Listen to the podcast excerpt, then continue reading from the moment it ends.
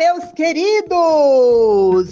Já estou de volta aqui no programa Aqui Tem informações, negócios e oportunidades e claro, sempre aquele super maravilhoso bate-papo. Muito obrigada a você que está sintonizando agora pelo nosso site radiovinhonovo.com. Gente, interaja conosco, manda suas perguntas, manda a, as suas mensagens e vem comigo, porque hoje nós temos um bate-papo super maravilhoso. Se você já pensou em morar fora do país e tem as suas dúvidas, está na hora de tirar as suas dúvidas. Hoje nós temos aqui a nossa convidada, diretamente de Portugal. Gente, olha só que chique, nós estamos chiquérrimos. Giovana Ribeiro nasceu no interior do Paraná, em Salto da, do Lontra. Com dois anos, foi com seus pais para Joinville, Santa Catarina. E com 40 anos, foi morar em Portugal. Formada em arquitetura e urbanismo pela Católica de Santa Catarina, fez psicologia e teologia. Giovana, muito bem-vinda! Olá, posso já falar. Como vão? tudo bem com você, Giovana? Tá tudo bem, sim. Olha, um pouco mais escondidos por causa da pandemia, mas ainda bem que a gente tem a internet e, e a gente consegue trabalhar mesmo, mesmo estando em casa. Então, a internet, assim, veio revolucionando e nessa pandemia foi assim, o grande up na nossa vida. Mesmo quem não sabia trabalhar e mexer com a internet está aprendendo nessa pandemia, não é mesmo, Giovana? É, olha, acabei de baixar esse aplicativo que é mais um, fiquei a saber. Você viu que interessante? A gente conversando, eu aqui no Brasil, especificamente em Goiânia, Goiânia, Goiás, e você em Portugal, e, nós aqui nesse bate-papo, como se, se, se estivéssemos frente a frente. É verdade, é verdade. Eu tô aqui já faz seis anos. Fazendo as contas seis todas, eu tenho 46. Olha só, que interessante. E Giovana, hoje você atua como coach de vendas, é isso? E você também Sim. tem um livro, né? Não, é assim, o, o coach é a empresa que eu trabalho, é uma empresa de coach, que por acaso ah, a gente ah, vê tá. uma vez. E ah, o livro tá. A Coisa é do Gary Keller, que é uma empresa americana, a maior imobiliária dos Estados Unidos, que a gente trabalha aqui no, em Portugal também. Olha. enfim é uma boa é uma boa oportunidade para quem gosta de trabalhar com vendas também pode vir para Portugal e a porta está aberta Ai, que legal, muito, muito interessante. Ô, ô Giovana, é, a nossas séries de bate-papos aqui durante algum tempo, que são é, as ilusões e desilusões de morar fora do país. Você passou por essa é, questão de se iludir, de repente você teve uma, desilusão, é, uma desilusão. Como foi isso, Giovana? Como foi essa experiência? Olha, Porque eu já, com certeza vai, pintar muitas dúvidas. É, eu já fui e já voltei nessa é, ilusões e desilusões. Eu já digo que não é mal e nem bom, é uma experiência. Porque, hum. assim, quando uh, as pessoas estão aqui, os portugueses perguntam, sabe por quê? Principalmente antes da pandemia, sabe por que você não está no Brasil? Por que você está aqui? E por que você não está trabalhando como arquiteta? É, as pessoas costumam fazer essa pergunta para mim. Eu disse: olha, uma porque eu não sou árvore para nascer, crescer e morrer no mesmo lugar. tá certinho, boa.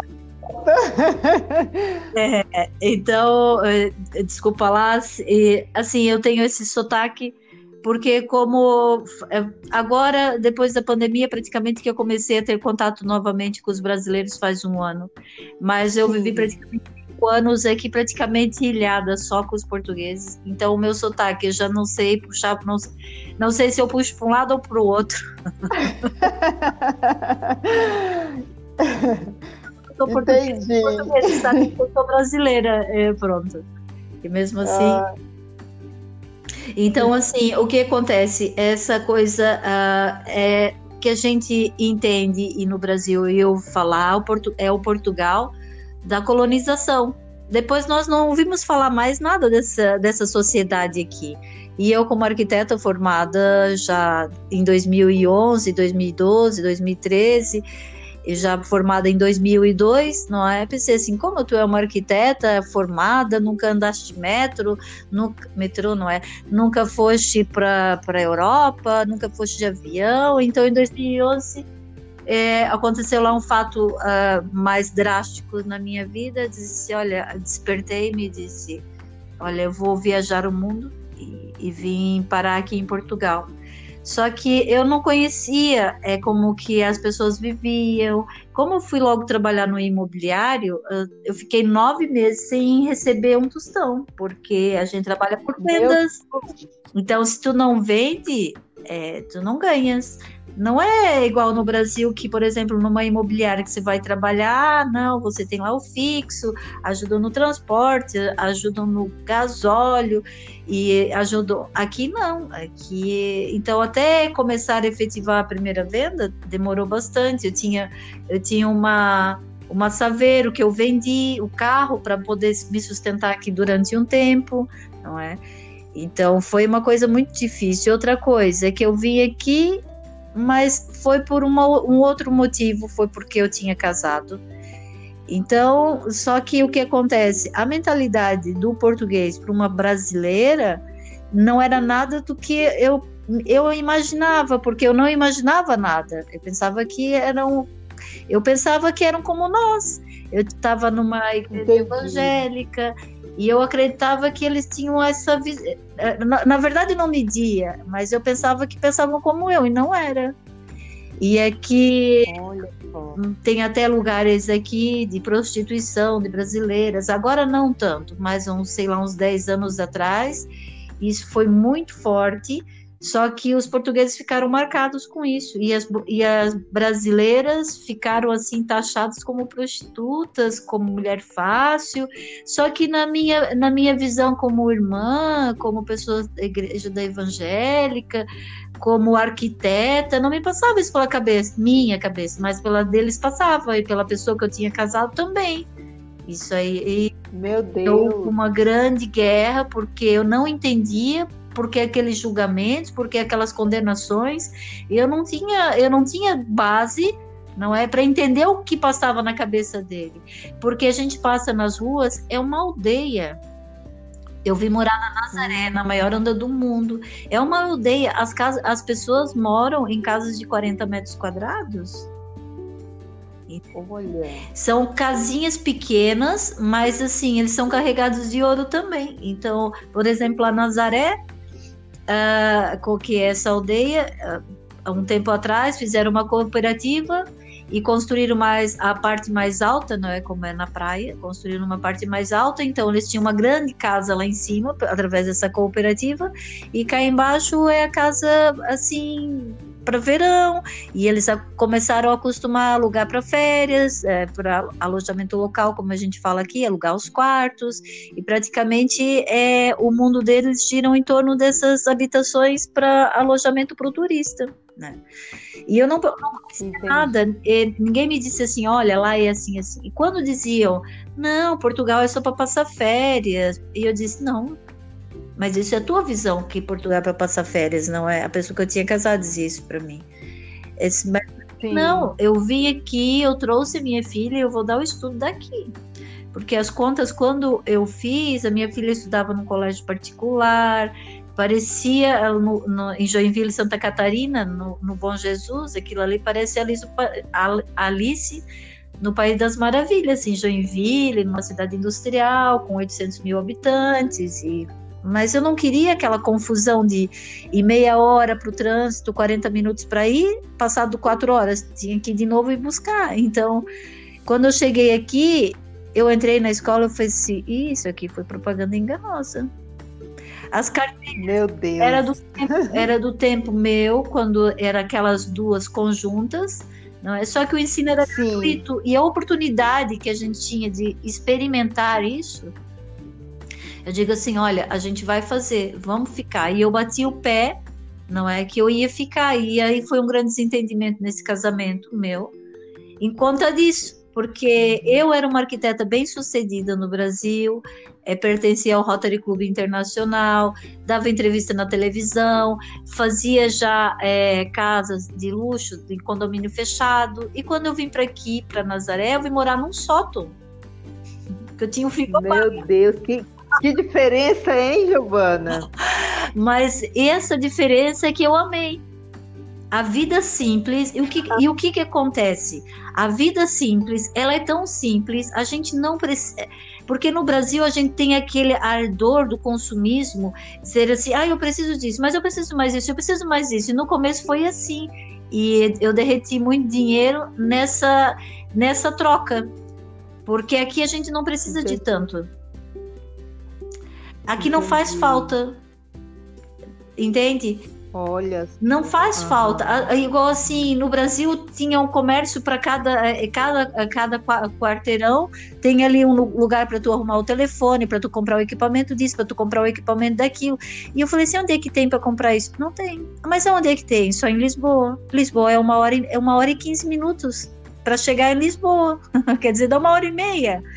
Então eu disse assim, então, ah, então eu vou ter que aprender a viver sem isso. É, e foi. Olha só. Uhum, e foi assim. É, é, assim, é uma experiência que é, é, nós aqui no Brasil, a, a, maioria das pessoas, como você, é, não busca essas informações antes, conversar com pessoas antes para depois tomar uma decisão de partir para seja lá qual for o país, não é verdade, Giovana? Mas eu vim com a cara e com a coragem. Eu tinha, eu tinha acabado.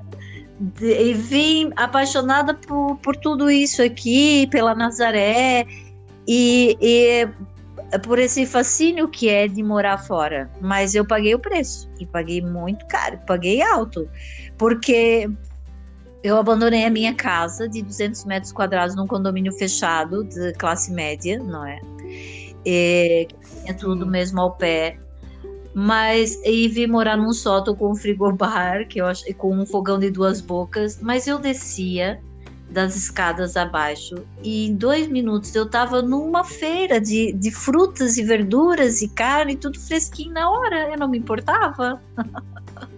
Que lindo! Isso foi fantástico, então. Foi. E depois a única volta que eu dava era levar minha filha na escola de, de 20 minutos, não é? Mas aquilo era mais um passeio. Porque uh, perguntavam sempre para minha filha que veio aqui para o oitavo ano então, o que que gosta mais, daqui ou do Brasil?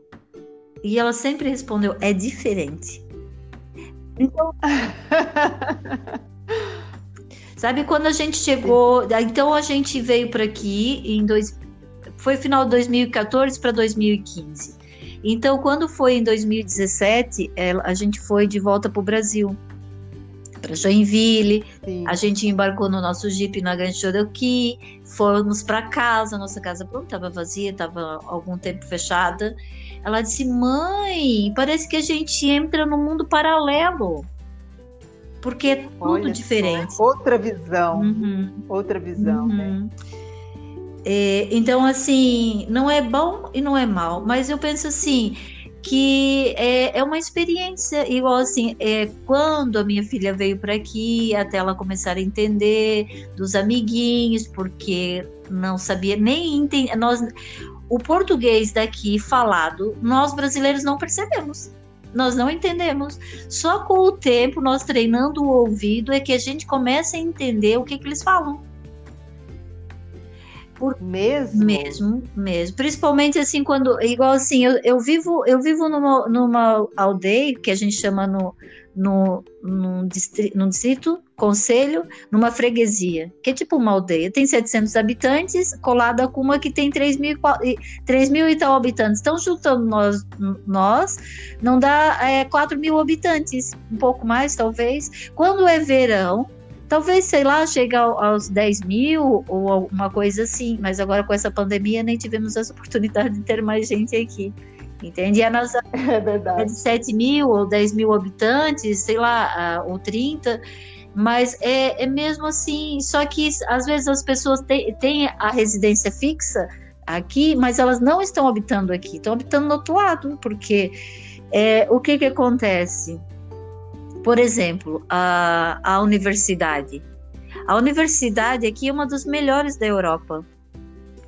Só que depois, Olha com a invasão só. da China, dos produtos chineses, as fábricas quase fecharam todas, não só em Portugal, mas na Europa. E o que, que aconteceu? Tem muita, tem muita qualificação para pouca oportunidade.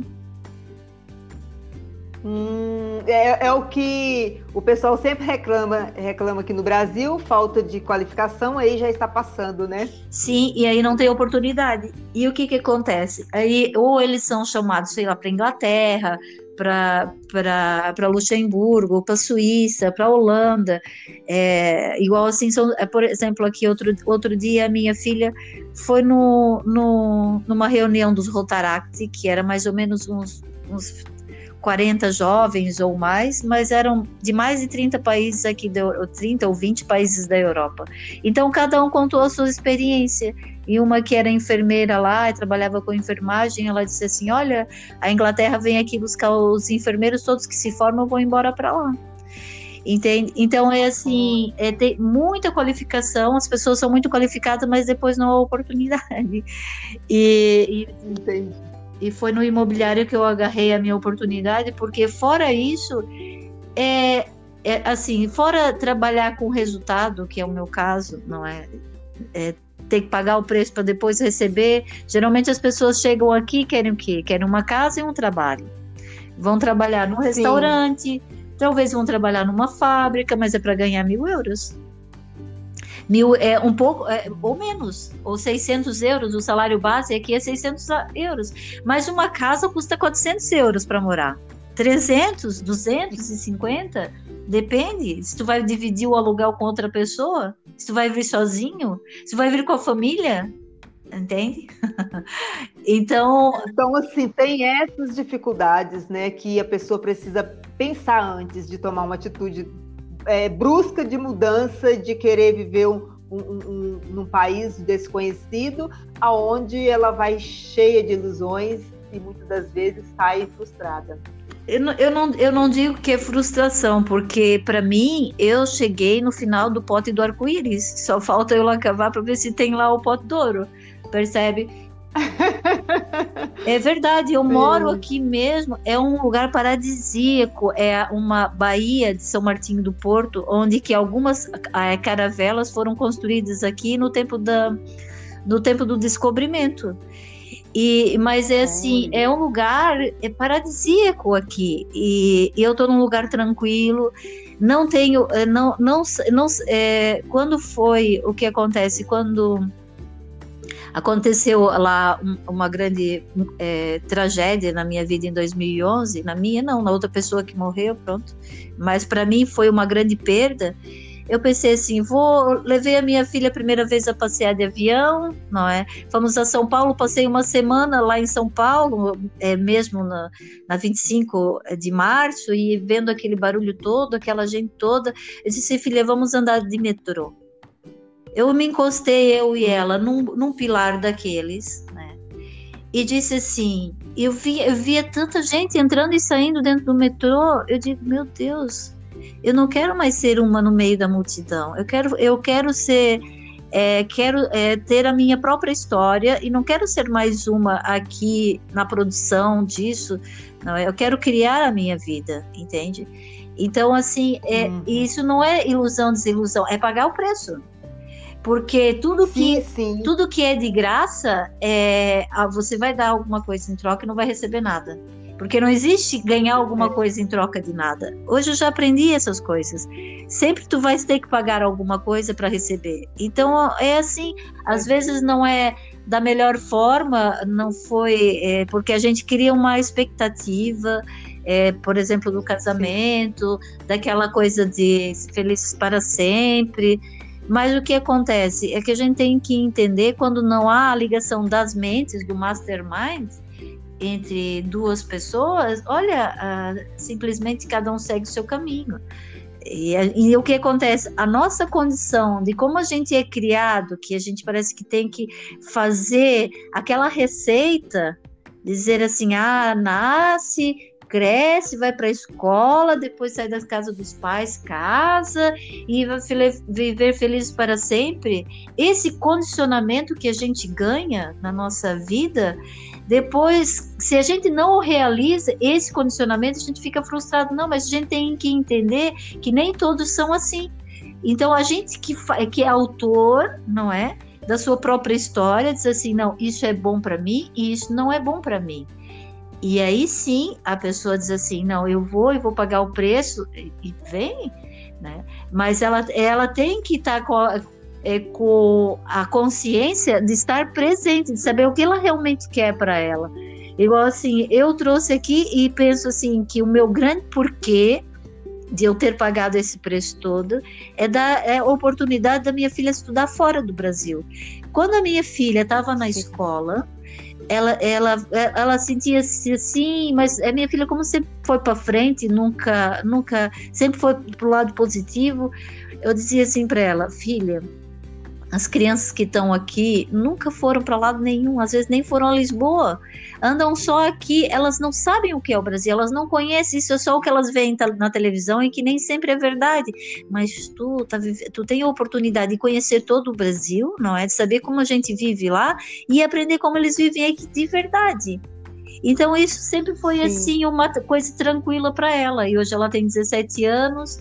O ano passado ela fazia canoagem na Baía de São Martinho do Porto. Eu digo assim, quem está aqui não sabe o valor de ter chego até aqui. Entende? O que é que a gente passa para estar aqui? Quem nasceu aqui, quem viveu aqui, é a mesma coisa. A pessoa que nasce e está vivendo no mesmo lugar, no mesmo, na mesma terra onde nasceu, seus pais e assim, ele não tem essa experiência, porque a gente é. É verdade. Entende? Então a gente tem que pagar o É verdade. é verdade. Então, assim, todas as nossas conquistas têm um preço por trás. Então, as pessoas hoje vê tudo bonitinho, tudo muito lindo, mas não sabe o que Vera, não estou te ouvindo.